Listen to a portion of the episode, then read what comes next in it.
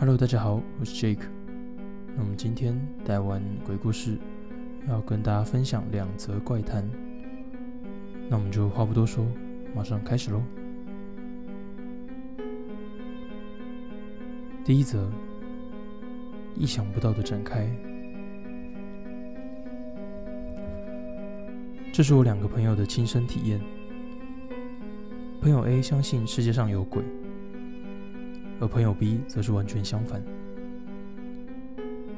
所以他们就决定干脆直接去有名的灵异景点看看。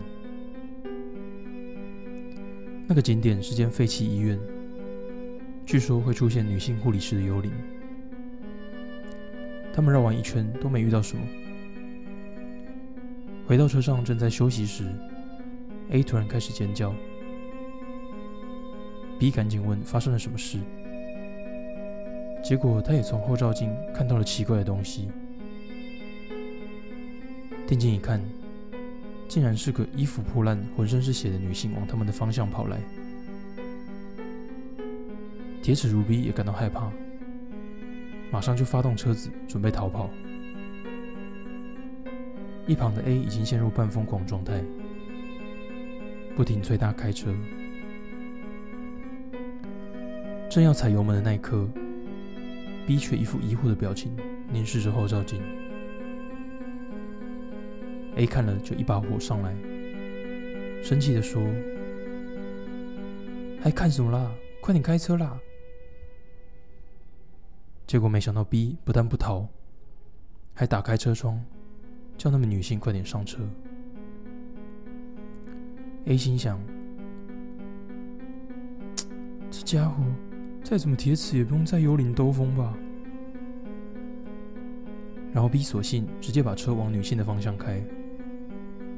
没驾照而且濒临崩溃的 A 只能边发抖边祈祷。终于，后座车门被打开，那名女性上了车，然后说：“得救了，谢谢，谢谢你们。”接着又听到有男性的怒吼声在后。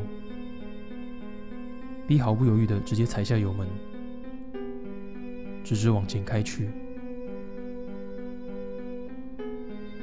A 这才惊觉，这名女性是差点被性侵、被殴打，所以才会受那么多伤。死命挣扎后逃脱男子的魔掌，又恰好遇到 A、B 两人。如果他们那时直接把车开走，这名女性大概会惨遭毒手吧。虽然幽灵很可怕，但跟活人相比，终究还是略逊一筹。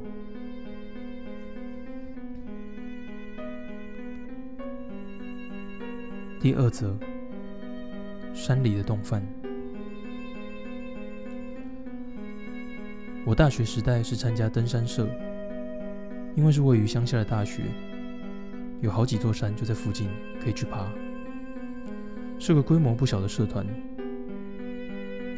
社团里有一位学长，名叫韦九。即使学分一直被当，也要继续登山，是社团里最疯狂的登山痴。虽然他是那种待在旁边就会让人觉得很烦的男人，但是因为个性活泼，在社团内也有很多人喜欢他。有一天，韦九给我看了一张奇妙的照片，在山上一块很大的岩石上面。突兀的摆着一碗盛得满满的冻饭，筷子直直插在中间。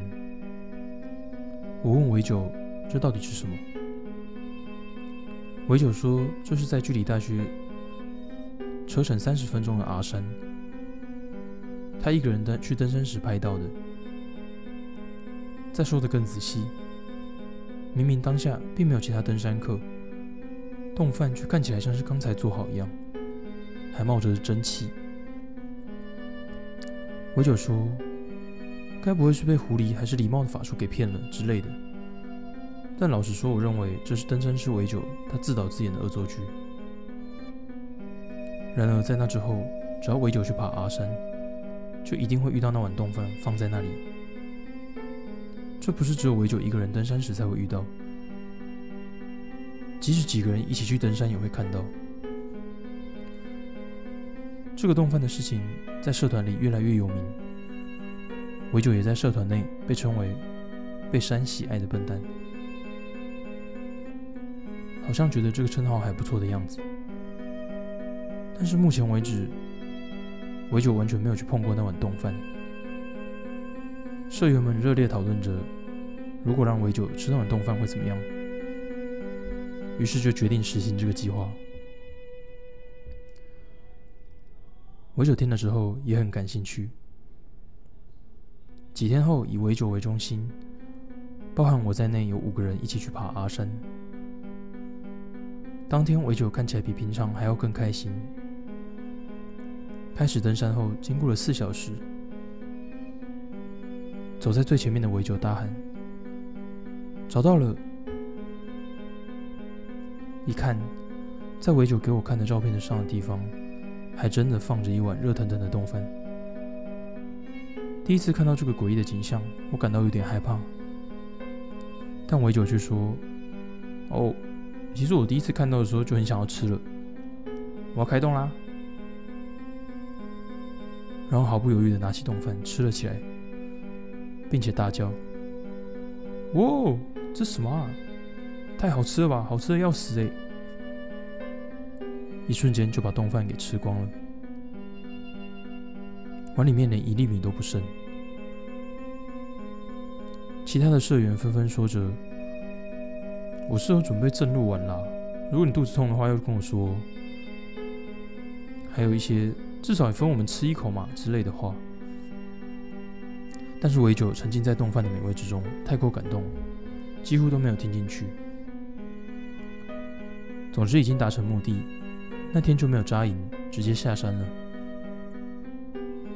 回到大学的社团教室内饮酒作乐。然而，平时围酒只要一喝酒就会变得很聒噪，今天就完全不讲话，好像心不在焉的感觉。接着，大家就在社团教室内随地躺着睡觉了。隔天早上，应该说过了中午，大家才起来。没看见九尾尾九和他的车，四个人稍微找了一下，找不到，打手机也联络不上他。结果我们四人推论尾九可能是在我们最早的时候回家洗澡去了吧，就这样解散了。大约两天过后，我们听说尾九失踪了。尾九的父母说，他从那天起就没有回家，车子也是完全都找不到。维九的父母便向警方申请搜索，隔天就在阿山的山脚下发现维九的车，而维九的登山用具也都放在车里。警方大举在阿山内寻找维九，社员们也都去帮忙，但是至今都没有找到。在那之后，我大学毕业了，还是继续维持着登山这个兴趣。也有好几次去爬过阿山，每次只要去到那里，都可以在整座山里感受到维九那吵闹的气氛。